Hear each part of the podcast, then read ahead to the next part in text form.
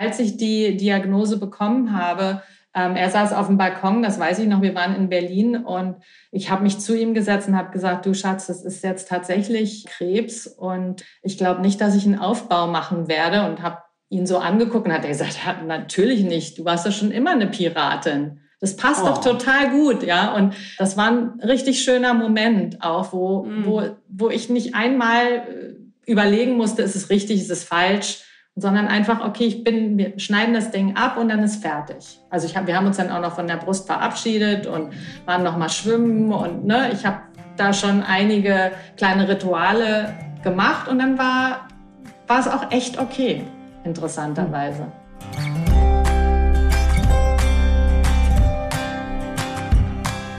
Herzlich willkommen bei meinem Interview-Podcast Wachstumsversuche. Ich treffe mich hier mit Menschen, für die das kleine Glück nicht groß genug ist. Ich heiße Sarah Schill. Und es ist mir egal, wie prominent oder nicht, wie laut oder leise jemand in der Welt unterwegs ist. Mich berühren Menschen, die es wagen, ihr Leben zu einer wirklichen Reise zu machen, die ihre Komfortzone immer aufs Neue verlassen und für die in ihrer Zeit auf diesem Planeten Stillstand keine Option ist. Ich habe richtig Bock, mit euch in diese Geschichten einzutauchen und uns inspirieren zu lassen, weil jeder Horizont geht immer noch weiter. Bevor wir zu meinem heutigen Gast kommen, möchte ich euch zunächst meinen Supporter vorstellen. Mein heutiger Supporter ist InU. Das unabhängige Berliner Unternehmen stellt natürliche Cell Tonics in Handarbeit her. Dabei legt InU großen Wert auf Nachhaltigkeit, verantwortungsvolles Wirtschaften und ressourcenschonende Prozesse. Durch ein spezielles Herstellungsverfahren geht die Kraft der Pflanzen direkt in die Körperzellen über, für mehr Energie und eine tolle Ausstrahlung. Ich selbst habe die Tonics vor etwa einem Jahr entdeckt und habe sie seitdem immer zu Hause. Zum Beispiel hilft mir der Tonic Focus bei der Arbeit klar und konzentriert zu bleiben und ersetzt so den täglichen Kaffee. Auch die anderen Tonics haben wir zu Hause und haben alle das Gefühl, dass sie uns wirklich gut tun. Warum ich Inyo aus vollem Herzen empfehle, ist, neben der Wirkung der Tonics, die nachhaltige Philosophie und die Transparenz, mit der das Unternehmen auftritt. Noch dazu schmecken die Tonics einfach super lecker und eben total natürlich. Mit dem Rabattcode Wachstumsversuche bekommt ihr 10 Euro auf jeden Einkauf geschenkt. Zum Ausprobieren gibt es die Tonics auch als kleine Zellkur oder ihr verschenkt einen Gutschein, weil die Welt definitiv mehr energiegeladene, von innen heraus leuchtende Menschen brauchen kann. Alle weiteren Infos findet ihr in den Show Notes. Und nun zu meinem heutigen Gast. Mein heutiger Gast ist Miriam Lambeth.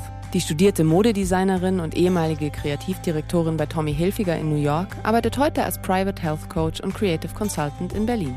Miri ist Heilpraktikerin, Yogatherapeutin und TCM-Praktikerin, außerdem Mutter von zwei Töchtern und lebt mit ihrem Partner und dessen Kindern in einer Patchwork-Familie.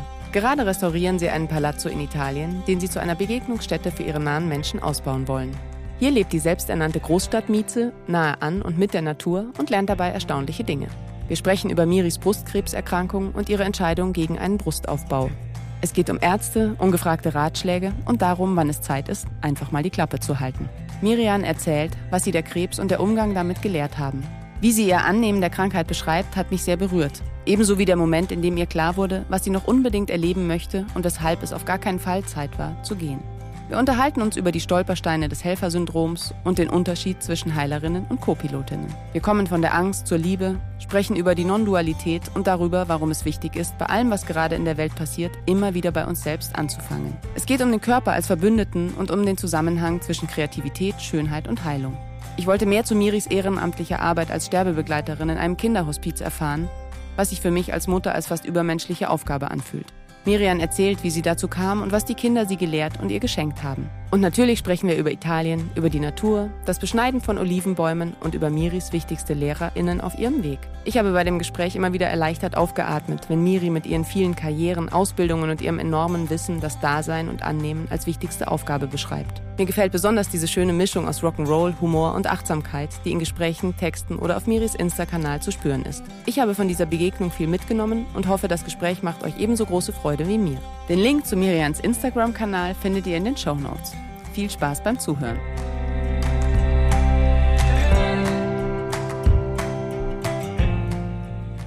Zur Vorbereitung, als wir gesprochen haben, hast du ja gesagt, du bist eher am besten, wenn du so ein Überraschungspaket bist. Du schaust, was gerade da ist. Ganz genau.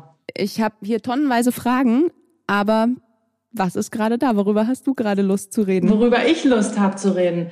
Also äh, es gibt so viel, was mich gerade bewegt. Ohne deinen Podcast durcheinander zu bringen, ähm, kann ich ja mal ein paar Sachen aufzählen. Und vielleicht möchtest Voll du gerne. sagen, stopp, Ja, mich bewegt die Natur. Äh, mich bewegt, was gerade los ist mit der Natur. Äh, mich bewegen die Menschen. Mich bewegt, was gerade los ist mit den Menschen. Mich bewegen die Tiere. Mich bewegt, was da gerade los ist mit den Tieren. Ähm, mich bewegt Community. Ich freue mhm. mich über Community und bin so dankbar, dass wir uns alle haben, dass wir uns ja. connecten können und dass wir ähm, gemeinsam Schritt für Schritt durch das gehen, was da gerade los ist. Ich freue mich über meine Familie. Ich habe eine Patchwork-Familie. Das ist total schwierig und wunder wunderschön zugleich. Mhm. Ich feiere gerade vier Jahre ohne Brustkrebs. Vor vier Jahren, genau heute, ähm, wurde mir die linke Brust abgenommen und ich wusste nicht, ob ich heute noch erleben kann. Das berührt mich und bewegt mhm. mich. Ähm, mich bewegt Italien, wo ich gerade bin, äh, in einem kleinen Dorf, wo ich zum ersten Mal in meinem Leben Gemüse anbaue. Ich, in, also, äh, ne, ich kann gern weitermachen, aber äh, falls ja, also du schon was gefunden hast, äh, ja, mich, be mich berührt Gesundheit, äh, mich äh, bewegt äh, holistisches, stressfreies Leben. Ich liebe Bewegung. Also such dir was aus. Okay, ich habe äh, viel davon ist auch bei meinen Fragen dabei. Ich habe jetzt mehrfach Gänsehaut gekriegt, aber dass das jetzt wirklich vier Jahre auf den Tag ist, das hat mich jetzt gerade so, uh, ja krass, ne? so, so Wahnsinn, ja. Wahnsinn. Und ich habe da gar nicht drüber nachgedacht. Also interessanterweise, ich vergesse das mal oft, dass ich mhm. Krebs hatte. Das ist nicht so eine Identifizierung von mir. Aber als ich heute so da saß und dachte, Mensch, was haben wir? Ist der 1. Juli? Okay, welches Jahr? Und dann kam es so ein bisschen hoch in mir, wo ich dachte, wow, wie schön, dass ich hier sein darf. Das ist einfach so mhm. krass, weil vor vier Jahren wusste ich nicht genau, wie es weitergeht. Ne? Also den Moment gab es schon, dass du, also du hast die Diagnose gekriegt, das ging ja, glaube ich, relativ schnell, dass du dann auch eine Mastektomie hattest. Genau. Und den Moment gab es schon, weil du hast, glaube ich, mal gesagt, dass du gar nicht so viel Angst eigentlich hattest. Aber so diesen Moment von, erlebe ich diese Zukunft noch, das war schon das war, präsent? Das wusste ich nicht. Also das, mhm. das weiß ich nie. Ja. Ja, also ich bin oft so Mensch, hoffen, ich freue mich, wenn ich morgens aufwache und denke so, wow, wie gut, dass, dass ich das noch erleben darf. Das hatte ich auch vorher, dass mhm. ich das schon alles sehr gewertschätzt habe, dass ich immer wieder da bin und dass ich immer älter werden darf. Das ist für mich eine große Freude. Aber weißt du, was mir passiert ist, ist, ähm, ich musste in so einer furchtbaren, God-forsaken Röntgenklinik mhm. im Wartezimmer sitzen bei Neonlicht. Es war eiskalt, irgendwie ging die Heizung nicht, es gab nichts. Also es war furchtbar. Es gab nichts außer ängstliche Frauen und wir saßen alle zusammen und haben natürlich auf unsere Resultate gewartet. Und in dem Moment habe ich gedacht, na ja, ich habe ja alles, es ist alles gut. Ich darf, eigentlich darf ich gehen. Also wenn die Tür jetzt aufgeht und er sagt, tut mir leid, das war es jetzt für Sie, ich bin gereist, ich hatte ganz große Lieben, ich habe tolle Kinder, ich habe sogar noch ein paar äh, Stieftöchter dazu bekommen. Ich war eigentlich überall, wo ich hinreisen will. Ich habe mich mit den Menschen getroffen, mit denen ich mich treffen will. Ich habe mich ähm, vertragen mit den Menschen, mit denen ich mich vertragen wollte. Und dann saß ich so da und dachte so, gut, mhm. gut ist gut. Aber pass auf, jetzt kommt's. Dann fiel mir ein, fuck, ich war ja noch gar nicht Oma.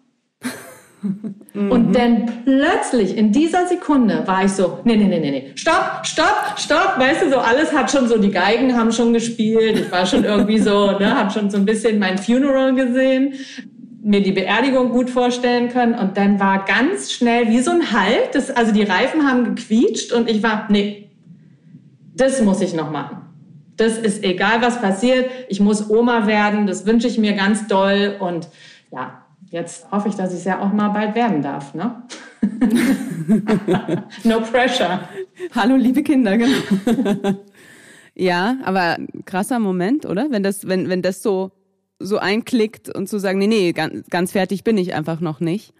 Ah, das war super krass, weil ich war, mhm. bei mir ging es nur um Hingabe. Ich war so, alles darf sein, ist überhaupt kein Problem. Weil es gibt ja auch Freundinnen von mir oder, oder man, man verschwestert sich ja mit anderen Frauen, die auch Krebs hatten. Das sind dann Schwestern einfach, ne, für mhm. immer.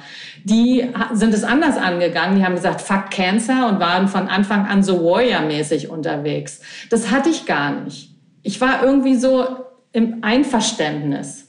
Ganz komisch. Wow. Also bei mir, das durfte sein und ich habe ich hab gesagt, okay, das darf jetzt sein und ich gebe mich dem hin. Mhm. Ja, ganz interessanterweise. Ich hatte nicht diese Kämpfernatur gespürt oder dieses Scheiße, verdammt und ne, das hatte ich nicht. Ich kann dir nicht sagen, warum. Ja, aber glaubst du, dass das auch ein Teil so aufgrund deines Weges, den du bis dahin schon zurückgelegt hast, auch deines vielleicht spirituellen Weges ist? Oder ist es deine Natur, so die, diese Hingabe und dieses mit dem Fluss zu gehen? Ja, ich glaube, ich bin eher von der Persönlichkeit auch jemand, die sich einlässt auf das, was mhm. ist und nicht dagegen kämpft. Das auf jeden Fall. Nun äh, ist es mit Krebs ja, also eigentlich sich darauf einzulassen und nicht dagegen zu kämpfen, ist ja schon ein bisschen bekloppt in der Hirne. Ne? Ich verstehe den Instinkt zu sagen, fuck, stopp, nein. Aber das mhm. kam bei mir, war wirklich so, okay, verstehe. Also ich habe es verstanden und jetzt gehen wir den Weg. Mhm. In Einverständnis, was auch immer da kommen mag. Ne? Ich habe mal gelesen, also du bist ja Personal Health Coach. Ja und äh, hast mal, glaube ich, geschrieben, dass du das Wunder hinter den Wunden deiner Patientinnen zu sehen versuchst oder auch ihnen zu zeigen versuchst. Und ja. hast du das Gefühl, du hast das Wunder hinter dieser Wunde Krebs oder hinter der Krankheit für dich gefunden? Auf jeden Fall.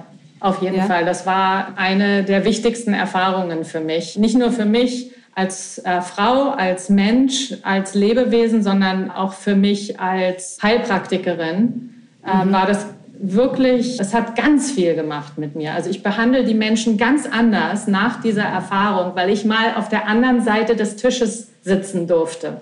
Ja, mhm. sonst saßen mir immer die äh, Patienten, Patientinnen gegenüber und ich war quasi die ach, Heilerin, finde ich so doof, die ja der Coach oder die, die äh, sich das angehört hat oder geholfen hat oder Co-Pilotin, Co-Pilotin. Mhm. Ich war mhm. die Co-Pilotin und jetzt durfte ich mal auf der anderen Seite sein und sehen, wie fühlt sich das denn an, wenn du eine unheilbare Krankheit hast? Wie fühlt sich das denn an, wenn ein Therapeut dir sagt, was zu tun und zu lassen hast? Wie fühlt sich das denn an, wenn Freunde Ratschläge, mhm. gut gemeinte Ratschläge haben. Wie fühlt sich das alles an? Und ich habe wirklich so viel lernen dürfen. Und ich bin froh, dass ich überlebt habe, weil ich das auch jetzt super gerne weitergebe und mich da auch nochmal total gewandelt habe. Also auch in deiner Arbeit? Absolut, absolut. Mhm. Also nicht nur in meiner, ich mache ja viel mit Gesundheit, aber ich weiß nicht, ob du weißt, ich bin ja auch Kreativdirektorin, das war ja mein altes Leben. Also auch in meiner mhm. kreativen Welt hat sich ganz viel gedreht. Okay, inwiefern? Ich bin viel offener ich bin sehr einverstanden mit Sachen, die mich vorher gestört haben. Mhm. Ja, also ich kann viel mehr sein lassen auch. Also auch mit den Menschen. Jeder, der da vor mir steht, was auch immer, wie groß das Problem ist, äh, gesundheitlich, Schmerz oder so, er darf erstmal genauso sein, wie er ist. And there's no fixing. Ja, also das ist ganz, ganz klar für mich dass ich diesen Raum halten darf für du bist genauso mit deinem Schmerz, mit deinem Kummer, mit genauso bist du jetzt in diesem Moment erstmal richtig. Mhm. Also das habe ich auch am eigenen Leibe gelernt, dass es war echt toll, wenn mir Leute Raum gegeben haben, richtig zu sein. Also wenn es eben nicht so war, dass, dass irgendwelche Vorschläge, also du hast auch mal geschrieben, dass gerade zu der Brustentfernung so ganz viel auch von männlichen Ärzten und so ganz viel Advice gab und Wäre das was gewesen, was du dir auch gewünscht hättest? Ich hätte mir gewünscht, wirklich Klappe halten. Mhm. Einfach Klappe halten. Es ist so unerträglich zu sehen, was da los ist in der Medizin, wie viel Weisheiten und Unwahrheiten einfach nur um so zu wirken, als wüsste man was, dir mitgeteilt werden. Weil es ist meine Entscheidung, mein Körper sowieso jetzt sowieso, das ist ja auch ein Riesenthema gerade, das regt mich ja auch auf. Und äh, da hat niemand mitzuentscheiden oder niemand mir einen Ratschlag zu geben. Ne? Es sei denn, ich frage und sage, hey, sag mal bei einer Freundin, wie sieht's denn aus? Würdest du dich trauen, mit einer Brust rumzulaufen oder findest du da irgendwie was komisch dran? Ne? Wenn ich das direkt frage, aber ungefragt zu hören, naja, ich weiß ja nicht, ob sie dann einen Mann finden. Ne? Also äh, das, das ist, wird schwierig mit einer Brust. Wirklich, ja. Und also du sagst Stopp, aber wie, wie fühlt sich's an? Mit einer Brust? Wie ist es für dich? Ähm, es fühlt sich sehr gut an mit einer Brust, interessanterweise. Ja? Mhm. Ich hatte mir da vorher gar nicht so viel äh, Gedanken drum gemacht. Ich habe jetzt sowieso eher kleine Brüste, da ist es vielleicht noch mal anders. Ne? Ich verstehe das, wenn Frauen sehr große Brüste haben und da fehlt dann eine. Ähm, bei mir sieht man das ab und zu mal, wenn der Wind gegen die Bluse weht oder so, aber oder wenn ich am Strand bin.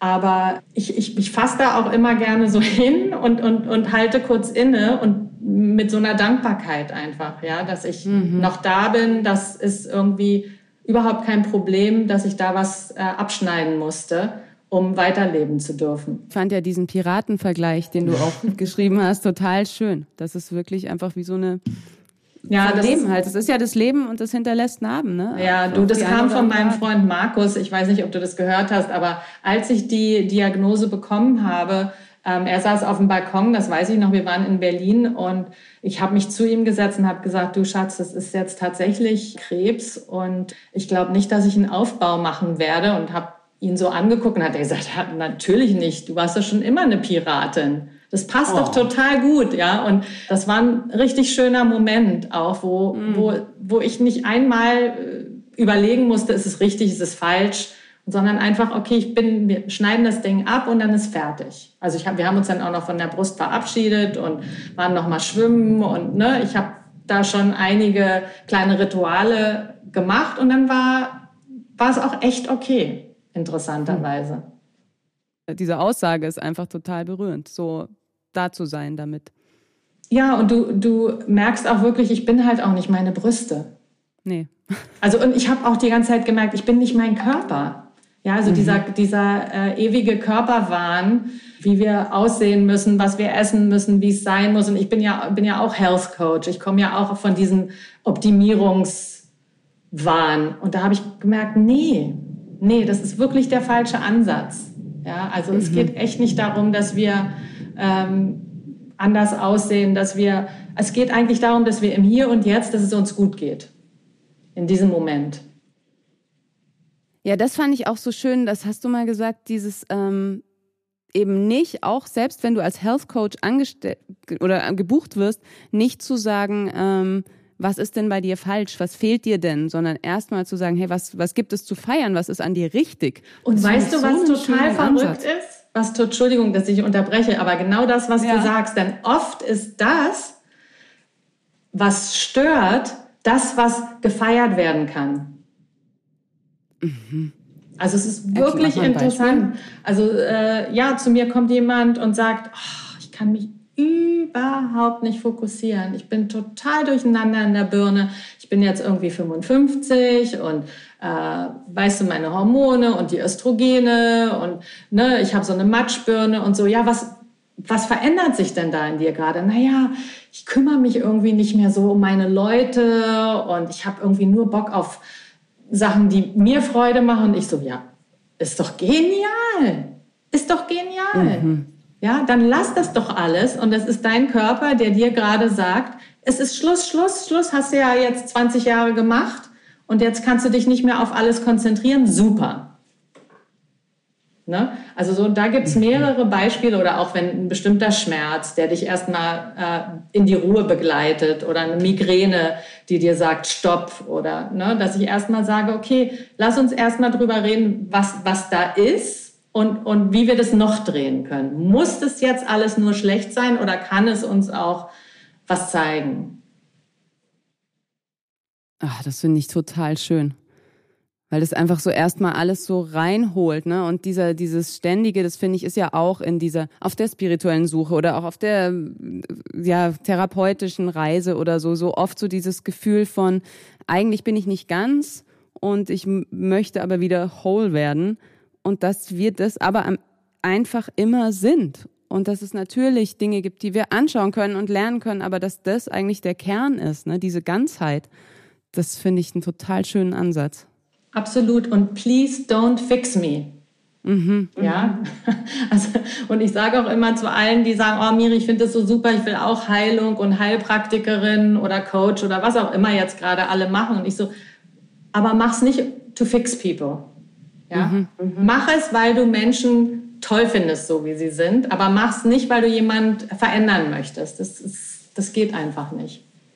Kommt es an bei den Leuten, mit denen du auch arbeitest? Ähm, ich glaube, es hat was zu tun mit, da muss Zeit vergehen. Es kommt mit der Zeit, kommt es an, nicht sofort. Mhm. Ja, weil wir haben ja alle unsere verschiedenen Gründe, warum wir so gerne helfen.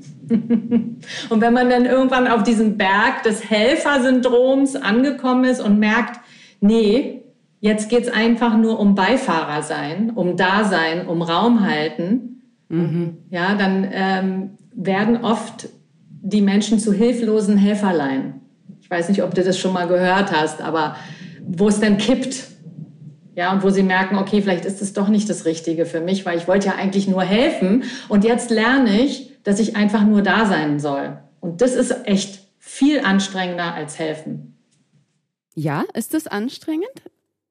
Weil eigentlich ist es ja so ein ganz, im besten Falle so ein natürlicher Zustand, oder? Zu sagen, so, ich bin einfach da mit meiner Präsenz also ich glaube, es kann total anstrengend sein, oder? Aber muss es ja vielleicht gar nicht. Ich finde es sehr viel einfacher, aber wenn du von dem Helfersyndrom, von dem ich möchte anderen helfen kommst, dann glaube ich, ist es ganz schwierig, weil du das Gefühl hast, du tust nichts. Ich muss ja was machen, es muss ja was passieren, ich muss ja was organisieren, ich muss ja was kontrollieren, ich muss ja was, ne? Und wenn du dann merkst, nee, setz dich doch einfach mal zurück und lehn dich an und hör der anderen Person eine Stunde zu. Das hm. ist oft sehr viel wertvoller als nach den ersten zehn Minuten sieben Ratschläge zu haben. Ach, schön. Weil das ist ja schon, also wenn man so deine Vita anschaut, ne, also mit der Kreativdirektion und dann diesem Cut und zu sagen, und jetzt mache ich aber so viele verschiedene, also Yoga-Lehrerin, Heilpraktikerin, TCM-Medizinerin und so weiter, wo man dann erstmal denkt, so wow, okay, so viele Methoden, so ein riesen Handwerkskoffer und dass das natürlich alles da ist, aber dennoch so das der Kern ist, das finde ich so beruhigend für meine Teile, die oft so denken, so, oh, man müsste doch noch viel mehr lernen, noch viel mehr können und so. Ja, ich finde genau, man müsste weniger lernen und weniger können. Also ich mhm. kann dir sagen, dass das viele, was ich gelernt habe oder dachte, ich lernen müsste, mir oft im Weg steht. Und ich erinnere mich jetzt noch an meinen TCM-Lehrer, den äh, Professor Hiyao, der hat in der ersten Klasse gesagt, passt auf, Ihr werdet so viel lernen. Und das Allerwichtigste ist, dass wenn wir hier fertig sind mit unserer Ausbildung, dass ihr alles wieder vergesst. Das werde ich nie mhm. vergessen. Und ich habe gedacht, was meint er denn damit? Was meint er wohl damit? Es kann doch nicht sein, dass ich hier mich investiere und es ja wirklich, wirklich ein, ein riesen Ding an Knowledge, was du da gefüttert kriegst, wenn du dich mit Akupunktur äh, auseinandersetzt. Und dann sagt er, ich soll alles vergessen, wenn ich fertig bin. Nur dann werde ich eine gute Akupunkteurin. Wow. Aber jetzt verstehe ich es. Und jetzt würdest du es unterschreiben? Absolut. Hast du so das Gefühl, so die Leute, die zu dir kommen, um da um Rat zu fragen, gibt es viele Themen, die sich immer wieder wiederholen? Oder ist es so ganz, ganz divers? Es gibt absolut viele Themen, die sich immer wiederholen. Ich glaube, ein großes Thema ist die Angst, die sich ja in allen möglichen, die, die manifestiert sich in Schmerz oder sie manifestiert sich in Panik oder sie manifestiert sich in Depressionen auch. Also die Angst, die ist überwältigend. Die manifestiert sich in Stress. Ne? Also mhm. die manifestiert sich im Magen-Darm, die manifestiert sich und, und wir haben ja alle Angst gerade. Du meinst jetzt auch die letzten zwei Jahre ja, insbesondere? In, in, nee, ich glaube überhaupt. Also ich, ich persönlich denke immer, es gibt so zwei relevante Emotionen, mit denen wir arbeiten, das ist die Angst oder die Liebe. Ja. Und wenn du nicht in der Liebe bist, bist du oft eigentlich in der Angst. mhm. Und wenn du nicht in der Angst bist, bist du in der Liebe. Ähm, ich bin mit meinen Kindern manchmal in beidem. ja. Wo ich denke, wo ich, wo ich kurz innehalte und denke, warte mal kurz, hier ist ja Angst und Liebe.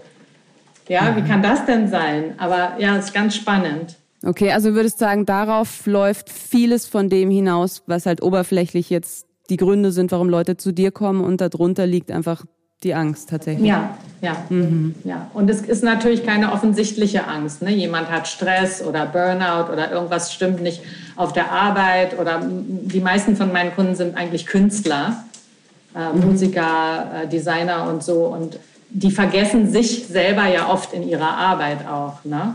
Und dann ist, ja. ist, kommt so ein böses Erwachen und das wird auch von der Angst getrieben.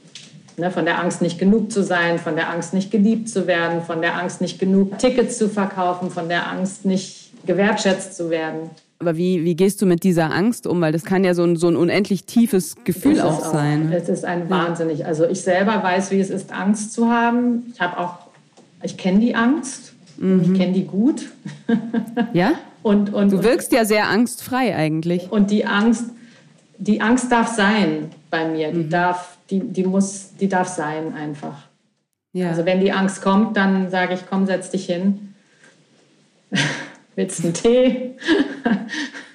manchmal bleibt sie etwas länger, manchmal ähm, hat sie gar keine Lust, weil sie eingeladen wurde auch. Ne? Also es dann, mhm. fühlt sich dann auch nicht mehr so gut an, weil ich da nicht gegen kämpfe. Aber I'm human. Und wir sind ja. human und wir sind messy und wir haben Angst und wir sind traurig und äh, es ist alles da. Wir sind sowas von, sowas von unperfekt. Ja, Gott sei Dank. wir sind so, uns tut ständig was weh, wir hier beschweren uns, es regnet, die Sonne scheint, uns ist heiß, uns ist kalt. Ja, also dieses mhm. alles ähm, finde ich super wichtig. Das ist messy, das ist eine kurze Zeit zwischen Geburt und Tod, wo es einfach messy ist. Und ich glaube, da arbeite ich mit meinen Kunden viel dran, dass wir das einfach dass es sein darf. Dass für alles einfach Raum ist. Dass für alles einfach Raum ist. Klar mhm. gibt es ähm, Probleme, die beschweren das Leben und machen es sehr, sehr schwierig und äh, vielleicht äh, tut man sich da auch selber weh und da muss man dann natürlich noch mal ein bisschen anders drauf gucken. Ne? Ich möchte jetzt nicht so Larifari rüberkommen, von wegen einfach alles annehmen und es geht dir besser, um Gottes Willen. Aber das ist der erste Schritt.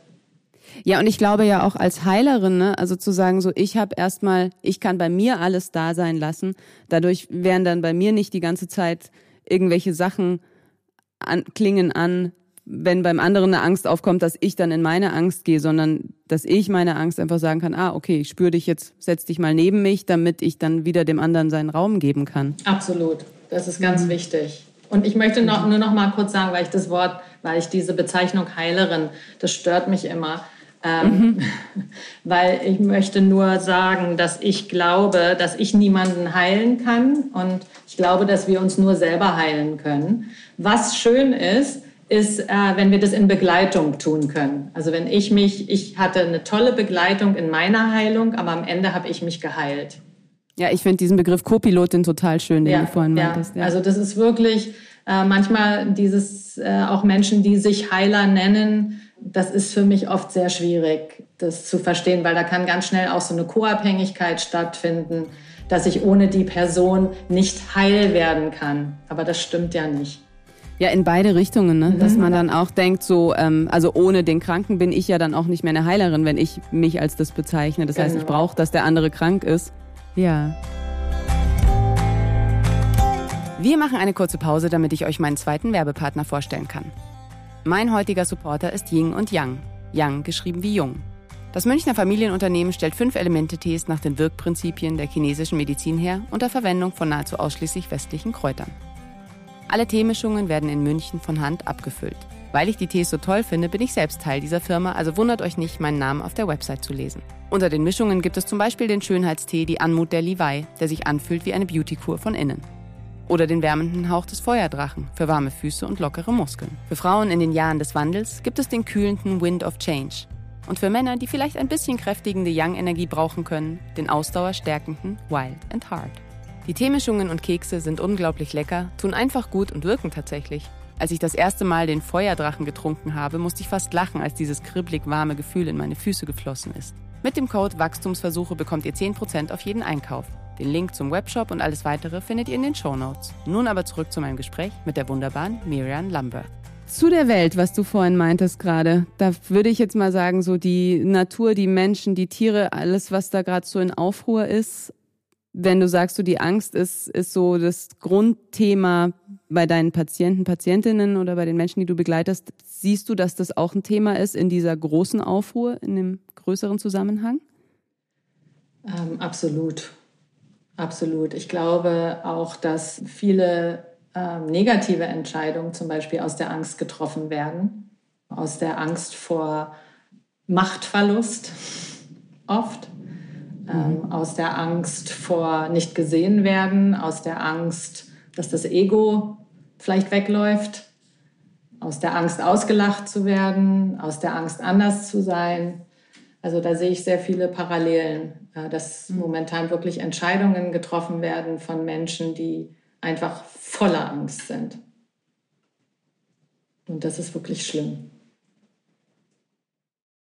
Und da ist wahrscheinlich der einzige Weg, immer wieder bei sich selber anzufangen, oder? Und bei sich selber diese Themen anzuschauen. Absolut. Also ich frage mich immer so, eigentlich so, was, was kann man denn tun, so als einzelner Mensch oder eben auch in der Community, aber um eben dieses Große zu verändern im besten Fall oder einen Einfluss zu haben, so. Aber ich komme immer wieder dahin zurück, dass ich denke so, nein, ich muss es bei mir. Es ist ja auch in mir, solange es mich auch noch so berührt, muss ich es bei mir einfach erstmal Absolut, anschauen. absolut. Ich sehe ja auch, genau wie du jetzt gerade sagst, ich sehe ja auch, was sind meine Trigger. Ne? Mhm. Also was ist das, was mich total aufwühlt. Und dann gucke ich, okay, wo, wo ist dieser Aspekt in mir? Und ähm, versuche da wirklich erstmal Zeit mit zu verbringen. Anstelle gleich zu der Person gegenüber mit dem Finger auf die zu zeigen und sagen, ah, power hungry, patriarch, ne? sondern so, wo, wo ist das in mir? Und das ja. ist in mir, sonst würde ich es nicht sehen können.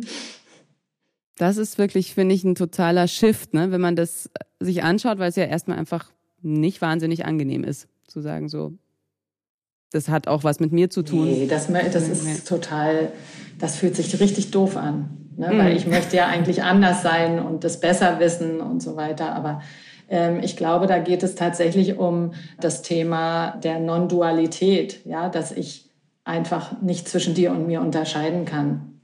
Mhm. So sehr ich es vielleicht auch möchte.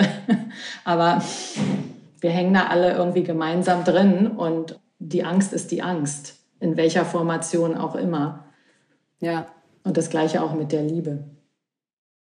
Ja, Gott sei Dank auch damit. Genau. Muss ich nur mal kurz, wo wir sind schon fix und fertig. ja, ich auch. Wir sind gleich schon Vollgas eingestiegen. Komm, her, komm, wir laden mal die Liebe hier. Ja, wir laden ein. mal die Liebe ein, genau. Ja. Die darf sich auch mit dazusetzen in unseren Kreis. Ja, auf jeden Fall. Auf jeden Fall. Aber du merkst ja, was es mit uns gemacht hat, ne? Also wir sehen uns jetzt, die Zuhörer sehen uns wahrscheinlich nicht, aber unsere Schultern sind so hochgegangen, mhm. der Nacken. ja, aber es ist natürlich zugleich auch so spannend, da so einzusteigen. Ne? Also es ist intensiv so, aber es ist, äh, ja, es sind einfach diese großen Themen, die gerade da sind und gleichzeitig ist es gut, immer wieder zurückzukommen und zu sagen, so, nee, aber wo entspannt sich das eben auch wieder. Ja, genau. Und wo mhm. sitzt es? Wo sitzt es in mir? Also auch immer wieder zurück in den Körper zu spüren, finde ich, ja, ich meine, du siehst es ja wahrscheinlich auch, wenn du mal äh, U-Bahn fährst oder mit dem Bus fährst, ne, wie die meisten Menschen wirklich abgeschnitten von ihren Körpern sind. Also da ist, geht ganz viel im Kopf ab. Das hat ja auch was mit unserem digitalen Leben zu tun dass der Körper plötzlich so, hallo, ja. hallo, was ist mit mir? Ja. Mhm. Und deswegen glaube ich, ist es ganz wichtig, dieses Körperbewusstsein auch immer wieder, wie wir jetzt gerade unsere Schultern rollen oder zwischendurch mal aufzustehen und mit dem Kopf zu nicken und einen langen Spaziergang zu machen und solche Sachen. Ne? Das ist so wichtig. Total. Also ich mache das zurzeit wirklich wie so, wie so meine Daily Medicine, dass ich eine Viertelstunde pro Tag mir einfach verordnet habe zu tanzen Super. mit all dem, was da ist und einfach echt, ich merke immer wieder so, wenn der Körper dann einfach, wenn es ins Fließen kommen kann, was das verändert. Das ja. ist echt super, dass du das machst. Ja. Ja, ja besonders tanzen auch, ne? Und schütteln. Schütteln mhm. ist auch, finde ich auch so super, dass man einfach ab und zu mal sich schüttelt auch. Das macht man ja. Machst du das? Denkst du da so im Alltag dran? manchmal aus Versehen, so wo ich irgendwie im Supermarkt stehe und dann wurde, ja, kennst du das? Dieses so irgendwie so da, und dachte ich so, wow, da musste irgendwie was weggeschüttelt werden. So kurz mal was raus. Mhm. Ja, auf jeden Fall. Ja, und du bist natürlich jetzt schon auch, also durch Italien viel im Körper, oder? Durch dieses ganze Pflanzen und Ernten und so. Absolut. Erzähl doch mal. Also mein, mein, mein Kindheitstraum ist ja ein Haus in Italien. Und ihr habt einfach mal so von heute auf morgen, wie es aussah, auf Instagram einen Palazzo gekauft ja. von Olivenfeldern. Ja, absolut. Äh, das war äh, Corona geschuldet, weil Corona fing gerade an und wir sind in einer sehr kleinen Wohnung in Berlin Mitte. Und wir saßen da in unserer wirklichen Mini-Wohnung und durften nicht raus. Und dann fingen wir so an, online irgendwelche Italienbilder uns anzuschauen. Und ich hatte damals als Kreativconsulting für eine italienische CBD-Firma gearbeitet, die mhm. ihre Felder in den Abruzzen haben. Die heißen Enecta, das ist eine ganz wahnsinnig tolle Firma. Und die haben mich eingeladen, ähm, die Felder mal anzugucken, um gleichzeitig vielleicht was über sie zu schreiben oder ähm, ihnen ein paar Ratschläge zu geben, wie sie sich besser positionieren können. Und das habe ich kurz bevor man nicht mehr reisen durfte gemacht und mhm. habe mich total verliebt in diesen Ort, an dem ich noch nie war, die Abruzzen. Also ich meine, jeder war irgendwie in Mailand, in der Toskana mal oder in Sizilien, aber die Abruzzen sind so in der Mitte und es ist äh, 70 Prozent Naturschutz und das ist mhm. wirklich krass. Also ich habe noch nie sowas gesehen. Ich kann dir gar nicht sagen, es ist ähnlich wie Österreich. Nee, stimmt nicht. Himalaya, hm, ein bisschen. Also so, es ist eine, eine, eine wahnsinnige, wahnsinnige, kraftvolle Natur. Also ich, in meiner Meinung nach ist das ein Kraftort hier. Und ähm, dadurch, dass ich so viel zu tun hatte mit den Abruzzen und da auch geholfen habe, hat sich mein Algorithmus im Computer auf äh, Abruzzen eingestellt und plötzlich wurden mir immer so Angebote geschickt von Häusern oder irgendwelche Webseiten. Weißt ja, wie das manchmal ist. Ne? Du suchst einen Tonschuh und dann siehst du plötzlich nichts anderes außer ja, Tonschuh. Tonschuh ja. Bei mir war das so mit den Abruzzen und dann habe ich äh, diesen Palazzo, den wir gekauft haben, gesehen und habe so zu, meinem Partner gesagt, du guck mal, so was wäre doch jetzt, jetzt raus und so ein Projekt anfangen, so eine Arche Noah bauen. Für alle, mhm. die irgendwie keinen Bock mehr haben, Gemüse an und dann sagt er, ja, warum ist das nur ein Traum? Lass uns, lass uns doch mal den ersten Schritt gehen. Naja, Kohle und so, ne? das war alles unmöglich. Und wir sind einfach Schritt für Schritt gegangen und jetzt sitzen wir hier. und da, also da, da kannst du noch einen ganz anderen Podcast zu machen, weil ähm, das sind wahnsinnige Geschichten, die uns auf dem Weg passiert sind und großherzige Menschen, die uns das möglich gemacht haben, auch. Also echt Wahnsinn. Ja, und ihr habt den ja auch wirklich so richtig renoviert und oder restauriert. Genau, wir ja, sind oder? gerade dabei und das ist neu für uns. Ja, also wir haben auch einen Gemüsegarten angelegt. Wir setzen uns mit Oliven äh, und Olivenöl auseinander. Wir kochen ein, wir malern, wir restaurieren. Ähm, und das ist wirklich so, so, so, so eine tolle Medizin. Wow.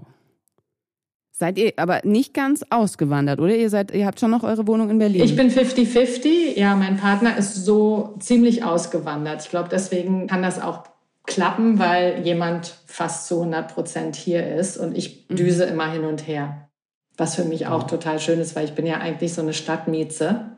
Mhm. Und für mich mhm. ist äh, das die Natur erfahren zu dürfen, neu und wahnsinnig spannend. Also viele sind ja in der Natur aufgewachsen. Ich bin am Cottbusser Tor irgendwie in, im, im achten Stockwerk aufgewachsen. Ich hatte das so nicht als Kind. Also deswegen hatte ich auch nie diesen Gedanken, da muss ich hin zurück. Und ich erfahre das jetzt zum ersten Mal und das ist für mich, also ich bin total aufgeregt. Ich bin wie so eine Vierjährige, ja, die hm. hier ähm, über die Felder hüpft und verstehe jetzt alles, was meine Naturfreunde mir immer erklären wollten, was ich oft nie verstanden habe, ne, was das für eine Power hat. Aber es wird dir auch nicht zu wenig oder zu, zu eng so, wenn du Berlin, New York und so gewohnt bist als deine Lebensorte? Ist es dir nicht zu reduziert dann von den Energien her? Nee, überhaupt nicht. Im Gegenteil, ich mhm. finde es fast noch größer. Also, weil es ja, ist schön. so viel, also wie gesagt, die, von den Tieren zu den Pflanzen, zu, zum Kochen, zum ähm, überhaupt die Jahreszeiten so mitzukriegen und dass es auch so viel zu tun gibt ist für mich, mhm. es wird ja sonst alles für dich getan. Zum Beispiel hier im Winter müssen wir Feuer machen oder ne, du musst das Gemüse bewässern und du musst die Olivenbäume beschneiden und all sowas. Es ist ja viel, viel, viel, viel mehr zu tun für mich als in der Stadt, wo ich die Heizung anschalte, wo ich zum Biomarkt gehe, wo, ne, wo alles für mhm. mich schon geliefert wird quasi. Aber ich finde, das sind ja immer wieder, wenn ich in so Naturmomenten bin, ja auch einfach die Tätigkeiten, die einen echt so total zentrieren. Also wenn du einen Olivenbaum beschneidest, dann beschneidest du halt diesen Olivenbaum. Ne? Und Wahnsinn, Wahnsinn. Mm. Und das ich.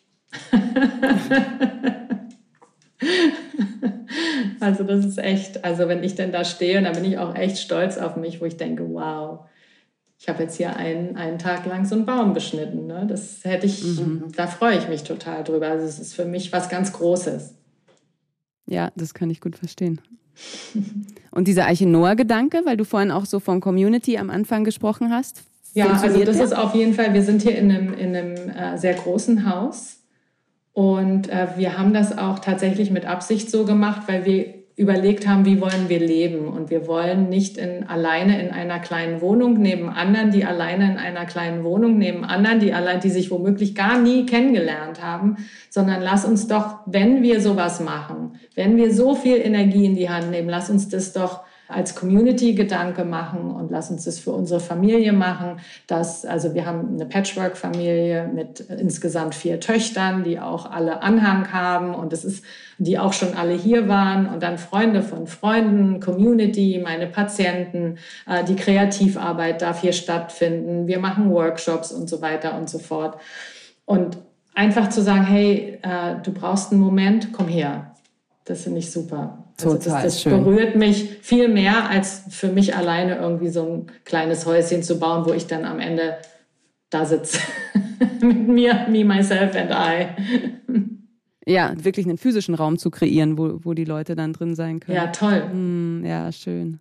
Du sagst auch immer mal wieder, oder habe ich immer wieder gehört oder gelesen, diesen Zusammenhang zwischen Kreativität und Heilen. Bei dir klingt es so, als wäre das total logisch, dass das die Kreativität und das Heilen oder heilerische Arbeiten zusammengehen.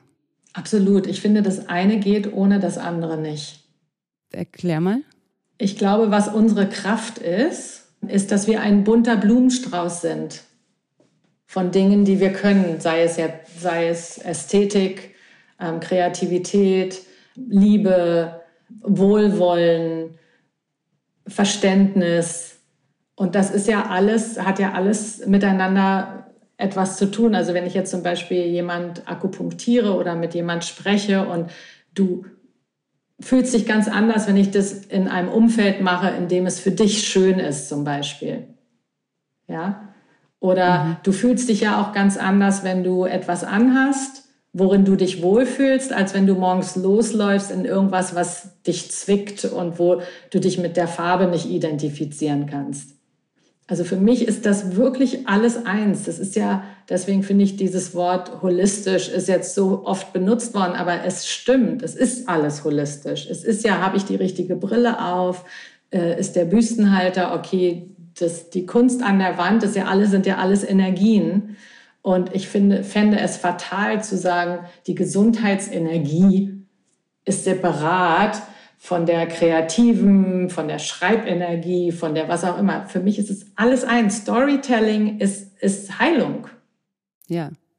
Und leider, leider wurde das irgendwann mal so separiert und die Leute sagen, ach, ich würde auch, viele sagen zu mir, ach, ich würde auch so gerne was mit Gesundheit machen, aber mir würde ja keiner glauben, ich bin ja Sängerin. Ich so, was? Du mhm. singst? Doch, was meinst du, wie mich das berührt? Singen ist für mich eine, also wenn jemand gut singen kann und für mich singt, da merke ich richtig, wie meine ganzen Zellen im Körper sich erneuern. Ja, Absolut, da kriege ich ja. Gänsehaut, da habe ich gesagt, das ist doch eine, eine, der Körper, es macht was mit dem Körper, es ist eine Vibration, es ist eine Frequenz. Ach, so stimmt, so habe ich das gar nicht gesehen. Ja, und ich finde, mit mhm. allem anderen ist es genauso, mit Farbe. Denk mal an Farbtherapie, an Kunsttherapie. Ne? Ist ja eine ja. der besten Sachen, wenn du, äh, oder denk mal an eine, an eine klassische Psychiatrie. Die, da gibt es Studie after Studie nach Studie, die geschrieben worden sind, dass die Kunsttherapie das aller, allerbeste ist, um den Menschen etwas über sich beizubringen und zu reflektieren. Gib jemand einen Stift in die Hand und guck, was passiert. Oder, Journaling. Ne? Ist ja, ja so heilsam. So heilsam. Ja, wir denken jetzt immer so an die Tabletten und vielleicht an Körperarbeit und so, aber das ist ja nur ein ganz kleiner Teil. Oder Imagination. Vorstellungskraft. Du erzählst jemandem eine Geschichte und holst die Person kurz raus aus der Anxiety. Ja? Mhm. Und da wird Kreativität dringendst gebraucht. Guck doch mal, du weißt es doch selber, du gehst zu einem Arzt, der nicht kreativ ist. Das ist doch eine furchtbare Erfahrung. Du sitzt ja, in einem ja, scheiß Wartezimmer, was aussieht wie, keine Ahnung, wie, wie irgendwie so eine alte Drogerie aus den 70ern. Die Stühle sind unbequem, keiner heißt dich willkommen. Das Licht ist Neon. Mhm. Ja, und dann kommt der und rattert so seine Themen runter und ist noch nicht mal im Gespräch kreativ oder interessant oder also das, das ist für mich, da muss ich wegrennen. Naja, klar, das ist ja dann auch so ein Scheuklappenmäßiges Vorangehen. Ne? Also heilen ist ja eben auch die, die Kreativität steckt ja auch darin zu sagen, so, hey, wer bist du, wen sehe ich da und was könnte es für einen Zugang geben, der dich erreicht auch? Genau, und wir sind ja alle so verschieden. Mm. Also ich kann doch nicht in so eine Arztpraxis gehen, da sind zehn Leute und alle zehn haben Schnupfen und alle zehn kriegen die gleichen Tabletten. Das kann doch nicht sein. Das kann doch nicht sein. Vielleicht, ja, das ist absurd. Vielleicht habe ich einen Schnupfen, weil ich Angst habe. Der nächste hat einen Schnupfen, weil ihm kalt geworden ist. Die nächste hat einen Schnupfen, weil es ein Virus ist. Der andere hat einen Schnupfen, weil die Nasenschleimhaut vom Koks weggeätzt ist. Der nächste hat einen Schnupfen. Ja, also da muss ich mich drauf einlassen. Ich glaube, dafür braucht es eine gewisse Kreativität und Vorstellungskraft auch. Und eine Neugierde, oder? Neugierde, ja. Und auch überhaupt Sachen schön zu finden. Schöngeist auch. Wirklich. Wie ist es, weil du, du arbeitest ja auch in einem Kinderhospiz? Ist ja, da bin ich seit Corona nicht mehr. Mhm. Okay. Ähm, ich war im Sonnenhof in Pankow. Äh, da habe ich fünf Jahre ehrenamtlich einmal die Woche äh, in der Sterbebegleitung gearbeitet. Hauptsächlich für Kinder oder für nur Erwachsene? Kinder, Nur Kinder. Nur Kinder. Mhm. Also ich habe auch mit Erwachsenen gearbeitet, aber das, dieses Hospiz äh, ist nur für Kinder. Es ist ein Wahnsinnsort ich war richtig traurig, als es aufgehört hat, weil dieser Ort hat mir auch sehr viel beibringen können und besonders die Kinder, die dort sind und ihre Eltern, das ist, da merkst du, dass es Zeit nicht gibt. Ja, weil viele haben zu mir gesagt, ach Mensch, das ist so traurig, die sterben so früh und vor ihrer Zeit. Und wenn du mal in dieser Kinderhospizarbeit bist, dann siehst du, dass Zeit total irrelevant sind. Die haben ihr Leben gelebt. Das sind ganz kraftvolle Wesen. Die haben eine Aufgabe und das würde dir auch jedes Elternteil bestätigen. So furchtbar, furchtbar traurig es ist. Es ist ein Wahnsinnswunder immer auch, was da geschieht. Mhm. Das ist also, meine Kinder sind noch relativ klein. Mhm. Und bei mir ist es so, ich kann mir ja kaum einen Film anschauen, wo einem. Kind was passiert. So diese Vorstellung, ja diesen Raum da mitzuhalten und so, das finde ich schon fast übermenschlich jetzt von meinem Gefühl. Ich habe es aber natürlich auch nicht gemacht. Wie mhm. war das? Gab es da bei dir nicht Momente, wo du gesagt hast, so boah, zu viel oder wie war das für dich, diese Erfahrung noch? Ich weiß nicht, was da mit mir passiert ist und warum ich es konnte. Mhm. Das weiß ich nicht. Ich kann dir nicht sagen, dass es irgendwelche Tricks gab. Ich kann dir nicht sagen, äh, dass ich irgendwas besonders gut kann. Ich glaube, ich war einfach einverstanden mit dem, was da passiert ist. Und dieses Einverständnis hat mir es erlaubt, dort zu sein und es zu verstehen und es auszuhalten. Mhm. Aber wieso ich das machen musste, wie ich da hingekommen bin, warum das, keine Ahnung. Also selbst wenn ich im Nachhinein auf diese Zeit schaue, frage ich mich oft, was habe ich da gesucht, ja? Wie, wie kam das und ähm, was hat mich da gerufen? Ja, es klingt tatsächlich für mich jetzt weniger wie eine Suche als wie ein dahingeführt worden sein. Ja. Also es war auch auf jeden Fall so und so ist vieles in meinem Leben, dass Dinge passieren und ich folge so, ne? Also da war, weiß ich ganz genau, ich saß in einem Bus, eine Freundin von mir hat angerufen, hat gesagt, hey Miri, hast du gesehen, im Sonnenhof ist doch bei dir in der Nähe, da suchen die ehrenamtlich äh, HeilpraktikerInnen. Und ich bin mit dem Bus sofort weitergefahren und dahin. also es war jetzt nicht was, was ich geplant habe, sondern irgendwie, ach ja, okay. Und das Thema Tod war derzeit für mich auch äh, ein ganz wichtiges Thema. Ja, dachte ich, da kann ich bestimmt viel lernen. Und das war so. Ja, absolut. absolut. Ja. Hm. Man sagt ja immer, ach, was du alles für die Kinder tust und so. Nee, nee, nee, was die Kinder für mich getan haben, das ist ohne Worte. Hm. Also, dass ich da sein durfte, dass ich, äh, das ist ja auch ein heiliger Raum. Ne? Also, wenn, ja. wenn Menschen gehen, besonders wenn sie so klein sind, das ist ja was, äh, da wird nicht jeder zu eingeladen. Ne? Das, das, da bin ich sehr, sehr, sehr dankbar, dass ich da, äh, dass viele mit verabschieden durfte. Hm. Ich glaube, es ist ein bisschen, meine, meine große Tochter ähm, wird gerade Hebamme, die ist gerade in ihrer letzten Ausbildungsstufe. Also sie hat, glaube ich, gerade die letzte praktische Prüfung. Und, und wenn sie mir so erzählt von Geburt, dann muss ich ganz oft auch an Tod denken. Also an diese Magie, an diesen Adrenalin, an den Stress und an die Liebe, die alle gleichzeitig stattfinden dürfen. Hm. Ja, macht Sinn, ne? So was Kraftvolles ja. irgendwie. Ja. Das eine ist vielleicht nicht mit so viel Trauer, da ist mehr, äh, ne, da geht, geht die Emotion ins Gegenteil, aber irgendwie scheint es auch so eine, so eine, äh, so eine Kraft zu haben. Naja, klar, es sind natürlich die, wirklich die beiden ganz großen mhm. Portale. Ne? Total. Ja. Und alles zwischendrin kriegen wir schon auf. ja, das wilde Leben. Genau. Mm. The awkward moment between life and death. so auf deinem Weg, was würdest du sagen, was waren so die wichtigsten so vielleicht Lehrer oder Wegweiser oder so? Also was hat dich in deiner Du selbst Werdung unterstützt? Was natürlich immer du selbst, ne? Aber in, in dieser, diesen Weg zurück zu sich selbst zu finden. Ich glaube, meine Oma Hampel. mhm.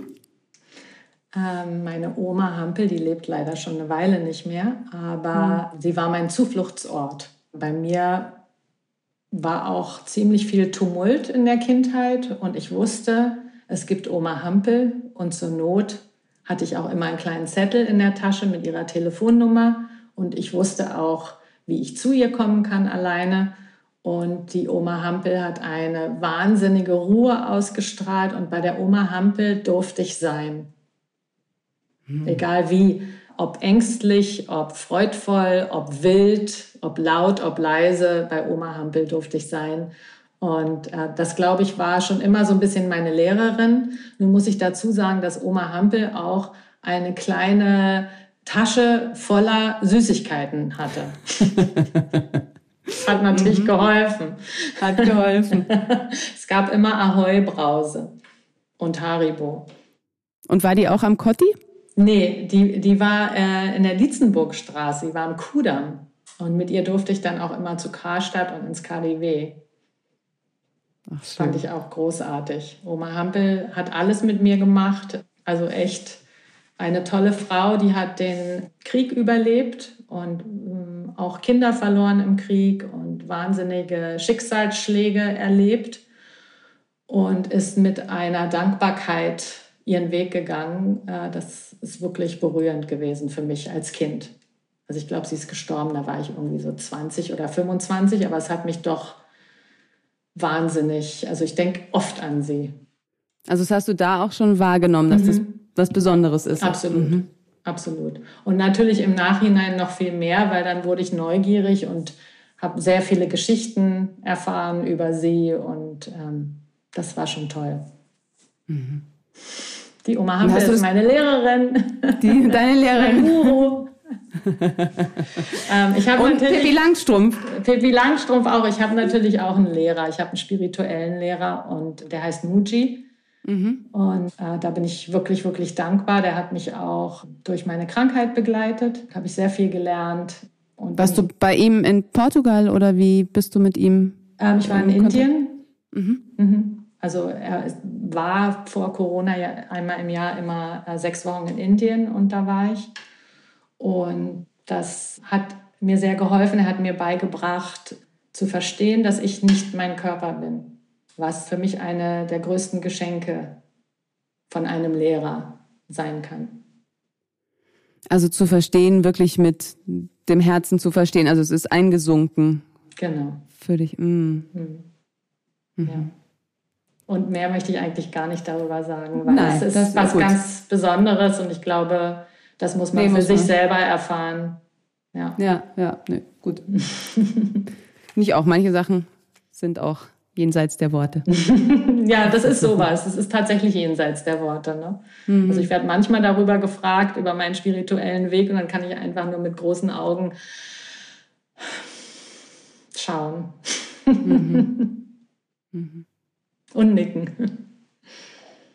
Bevor ich so meine drei letzten Fragen dich frage, wollte ich einmal über älter werden reden, weil das irgendwie bei, bei dir ja so ein Thema ist, dass du auch immer wieder gefragt wirst. Immer wieder, ich weiß gar nicht warum. Ja, und ich finde das so krass, warum das so erstaunlich zu sein scheint, Ach, dass eine Frau kein Problem mit dem Eltern, Älterwerden hat oder sich gar noch daran freut. Das ist doch seltsam. Ist doch Was ist denn da los?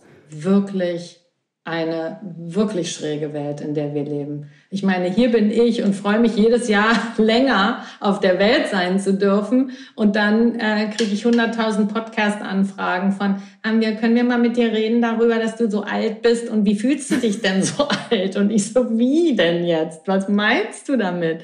Naja, also äh, was hat sich denn da am Körper verändert? Oder ich so, pff, also ähm, ja, da wird halt, was verändert sich dann an der Blume, wenn die verwelkt oder an einem Baum, wenn es Herbst ist oder also ich meine, ja, ich habe hier so ein paar graue Haare, aber verstehe ich jetzt nicht. Was mhm. wollt ihr? Naja, du, du siehst ja echt gut aus für dein Alter. Fuck you.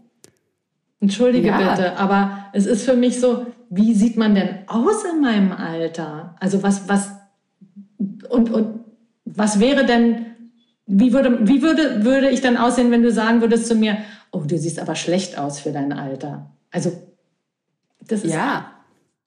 Ja, voll, aber auch so hat sowas, ähm, als müsste man irgendwie von diesem Alter oder von dieser Zahl wie so defeated fällt mir gerade ein. Also so, mhm. als müsste man sich dem so beugen und darunter so ein bisschen mit so einer Schwere so, ja, hm, danke, dass du sagst, dass ich echt noch gut aussehe. Als würde man immer kleiner werden irgendwie und das, als wäre das andere so, also als gäbe es da gar keinen Raum dafür oder als wäre das so total was unglaublich Erstaunliches, wenn man eben nicht sagt so, ja, hm, jetzt bin ich halt so alt, jetzt ziehe ich halt braun an und das war's jetzt irgendwie. Oder? ich verstehe es nicht. Ich glaube, das ist total unmodern. Ich habe das Gefühl, dass also die Menschen, die so sprechen, auch, ich glaube immer, das sind so irgendwie, das ist so kleinkarierte Muffelköppe. Also das macht, also in, in, in meiner Community oder, oder du oder ich kenne das gar nicht. Also selbst mhm. mit den mhm. Kids, äh, die, die lassen mich nie spüren, dass ich uralt bin. Auch wenn ich denen das Handy dreimal hingebe, dass sie mir da irgendwas rein äh, tippen sollen oder mir was erklären sollen oder wenn ich fünfmal meine Lesebrille nicht finde oder whatever. Es ist mhm. nie irgendwie so, naja, die Mama wird alt oder so. Also ich glaube, das machen die nicht mehr. Ich, nee, vielleicht, also ja, hoffentlich irgendwie, es stirbt ne? aus, habe ich das Gefühl. Ja. Dass man nicht alt sein darf. Also ich, ich sehe ja auch genau das Gegenteil, ganz ehrlich. Ich sehe so viele, ähm, es ist ja jetzt auch ein Riesentrend, ich weiß nicht, ob du das mitgekriegt hast, in Amerika ist ja ein Riesentrend, diese ganzen, das heißt, glaube ich, äh, Grammar Culture dieses mhm. neue Styling und in Fashion und Grandparents auf Instagram und so diese etwas älteren, coolen Menschen, die sich irgendwie nichts scheißen und ihr Leben leben, das scheint jetzt glücklicherweise auch erkannt zu werden. Also von daher hat die Industrie gemerkt, dass man da noch ein bisschen Kohle Kunden genau, hat, genau. Dass wir, genau, dass wir eine gute Zielgruppe sind und und jetzt mhm. drehen sie gerade noch mal äh, das Lenkrad um. Ja. Aber ich glaube auch, dass viele von uns einfach nicht aufhören zu quatschen und trotzdem sich zeigen und immer da sind und fast noch mehr. Also ich traue mich jetzt mehr als früher. Ich bin weniger selbstkritisch, als ich es früher war. Ich finde mich jetzt viel schöner, als ich mich früher fand. Ich bin jetzt viel mm. mehr einverstanden mit mir, als ich es früher war. Weißt du? Ja, voll. T total. Aber ich, ja, also ich, ich finde das schon trotzdem gut darüber zu sprechen, weil ich schon merke, also ich sehe seh diesen Trend auch und gleichzeitig merke ich schon, keine Ahnung, sowas wie auf Instagram ab 35 oder spätestens 40 lächeln die meisten Frauen nicht mehr, weil es halt Falten gibt und plötzlich hat man das Gefühl, die sind alle total ernst. ähm, und dann habe ich mich erstmal selber dabei entdeckt, dass ich immer so, so weißt du, so schau, dass das halt, und dann habe ich echt sofort damit aufgehört, weil ja. total schräg ist. Ja, naja, das finde ich gar nicht mal so schlimm, aber was natürlich echt krass ist, sind diese ganzen Filter, ne? Mm. Du siehst dann diese ja, wunderschönen Frauen, die echt einiges erlebt haben und dann haben die so einen komischen Filter über sich, wo die alle aussehen irgendwie wie eine Barbie-Puppe. Und da denke ich immer, oh, vielleicht können wir uns gegenseitig ein bisschen inspirieren, dass das nicht sein muss, weil ich glaube, vielleicht merken manche Frauen das auch gar nicht. Es sei denn, man sagt, hey, du bist so wunderschön ohne Filter. Ähm ja, total. Und da merke ich schon, dass sich was verändert, einfach auch in so einer Sisterhood, dass einfach Frauen sich einfach gegenseitig viel bestärken und viel einfach ja, zeigen auch so diese Schönheit. Ne? Ja, und dass wir uns feiern. Mm, ja, also absolut. ich finde nichts besser als, okay, me, myself and I zum Beispiel auf Instagram, wie langweilig. Okay, jetzt habt ihr mich alle von vorne, hinten, oben, unten gesehen und so. Aber wie wäre es denn mit meiner besten Freundin oder einer Frau, die einen tollen Podcast macht oder eine, die neben mir wohnt und auch was zu zeigen hat? Also, dass wir uns ähm, gegenseitig auch, oder was du machst, ne? dass wir uns gegenseitig zeigen. Das finde ja. ich so schön. Ja, total. Das macht auch viel mehr Spaß als schon wieder ich hier und schon wieder ich und ich hier und ich auf dem Berg und ich mit der Tomate und ich mhm. mit den mhm. Nahrungsergänzungsmitteln und ich mit, nee, also das reicht auch. ja, schön. Hm. Wer willst du gewesen sein? Wer will ich gewesen sein? Mhm ich möchte gerne voller Liebe gewesen sein. Volle Pulle, voll Karacho. Ähm, Liebe, ganz Schön. groß. Okay. Es heißt ja, wir sollen so leben, dass es für die sieben Generationen nach uns äh, nachhaltig und sinnhaft ist. Und wenn du jetzt die sieben Generationen, die möglichen sieben Generationen nach dir anschaust und aber auch die sieben Generationen vor dir, wo siehst du dich in diesem Geflecht? Ähm, ich sehe mich in dem Geflecht auf jeden Fall an einer Stelle, wo ich den Betan, wie nennt man das, weißt du, wenn du rennst und du übergibst. Den Staffelstab. Genau. Oder? Ich möchte mhm. diesen Staffelstab von allen, die hinter mir waren, nehmen und wegschmeißen. Ich möchte diejenige sein, die diese Traumen, Traurigkeit nicht weitergibt. Mhm. Das ist mir ganz wichtig. Also ich habe meine Vorfahren wahnsinnige Kriegsgeschichten äh, in meiner Vergangenheit. Da ist sehr viel Schlimmes passiert, sehr viel Krankheit auch. Und ich möchte diesen, diesen Stab gerne nehmen und voller Kraft wegschmeißen und mit äh, viel Liebe und Stärke nach vorne gehen. Wow. Letzte Frage, wenn alles möglich wäre. Wenn alles möglich wäre, dann würde ich jede Sprache sprechen, ich würde genug Wasser trinken und jeden Tag zwei Stunden spazieren gehen. Okay, Dachtest, ich würde die Welt retten oder so. Ne? Ja, voll. Nee. nee. nee. Super. Einfach nur genug Wasser trinken und alle Sprachen sprechen ist schon echt groß. Cool. Vielen, vielen Dank. Gerne.